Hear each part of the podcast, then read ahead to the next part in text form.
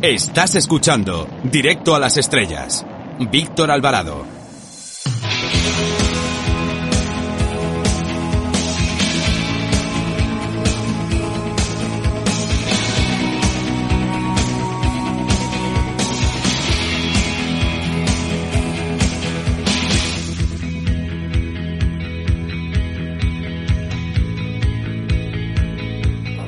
Soy Fernando Tejero y os mando un beso muy fuerte a todos los oyentes de, Directo a las Estrellas. Chao, se os quiere, chao.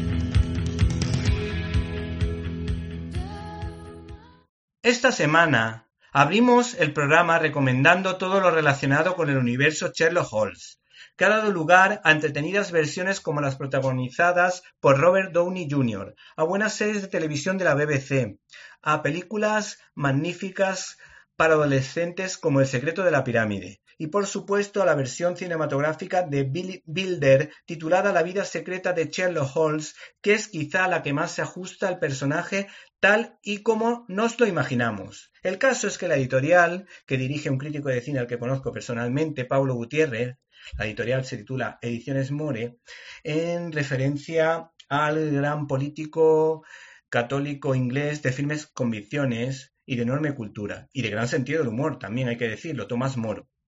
Pues bien, esta editorial, More, ha sacado a la palestra el libro Sherlock Holmes y La aventura de la flor de Navidad, que es una novela del escritor Ignacio Armada y su hija Blanca Armada Kirkpatrick, que está inspirada en un texto firmado por un tal Watson que se piensa según una serie de investigaciones de un proyecto académico en Oxford, que es un gran hallazgo. Curiosísimo, pues encontró un fragmento de un texto inédito con las iniciales SH titulada The Whole Art of Detection, que es una obra mencionada pero nunca encontrada, que hablaría sobre el retiro de la vida pública de tan afamado detective.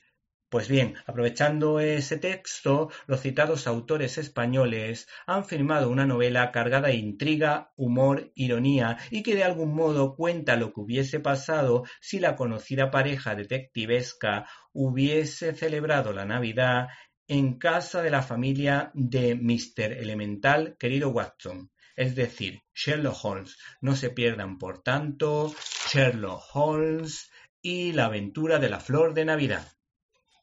Bienvenidos a una nueva edición de Directo a las Estrellas, tu programa de cine, y en una semana marcada por la octava semana de confinamiento, valga la redundancia, nosotros nos encontramos aquí atrincherados y un tanto aburridos, pero con muchas ganas de hacerles pasar a ustedes un rato tremendamente entretenido. En primer lugar, en nuestra sección de críticas en un minuto, les hablaremos de una película que puede verse en plataformas. Nos estamos refiriendo al banquero, protagonizada por Samuel L. Jackson. No pueden perderse nuestras habituales secciones como la sección de cómics, la sección de Irene de Alba y por supuesto a nuestro gran amigo Antonio Peláez con Z, que fuerte me parece que nos tiene preparado un programa muy, muy, muy especial.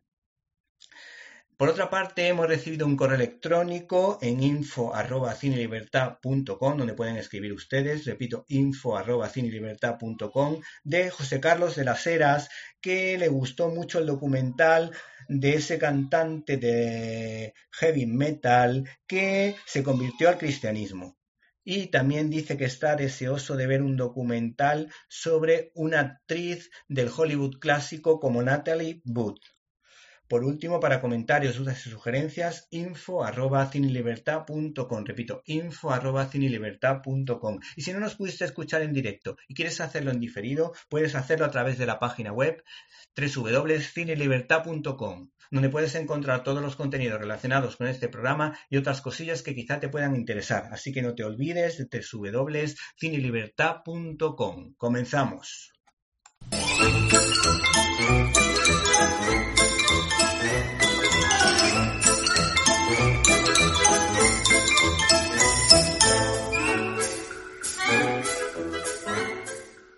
Estás escuchando Directo a las Estrellas. Víctor Alvarado. Tenemos la suerte de contar en nuestros micrófonos con la presencia de la traductora del libro También Dios pasa por Hollywood, de Mary Kendall, editado por Rial. Se llama María José López Cebrián. Buenas tardes. Muy buenas tardes. ¿Quién es Mary Kendall y por qué se dedicó a investigar sobre la conversión cristiana de estrellas de Hollywood? Bueno, pues Mary Kendall es escritora, guionista y periodista eh, americana, católica. Em, es columnista en Forbes y también escribe artículos para Chicago Tribune, eh, New York Daily News, eh, New York Post, Washington Times y Catholic New World, entre otros. O sea que, eh, bueno, pues es una escritora que, ¿por qué recopila estas historias? Mm, yo creo que, yo creo que lo explica ella en el prefacio. O sea, me parece que ella tiene un interés personal porque cuenta que su bisabuela fue conversa y, que después mm, pues se encontró con, con, la muerte de varios actores conversos, eh, Betty Hutton, Jane Wyman, y bueno, empezó a publicar artículos eh, en diferentes años, en diferentes eh, medios y, a conocer a gente de ese ambiente, como por ejemplo a María Cooper, la hija de Gary Cooper, y ya después pues un amigo le aconsejó que por qué no escribía un libro, se lo planteó. ¿Te está gustando este episodio? Hazte fan desde el botón Apoyar del podcast de Nivos. Elige tu aportación y podrás escuchar este y el resto de sus episodios extra. Además, ayudarás a su productor a seguir creando contenido con la misma pasión y dedicación.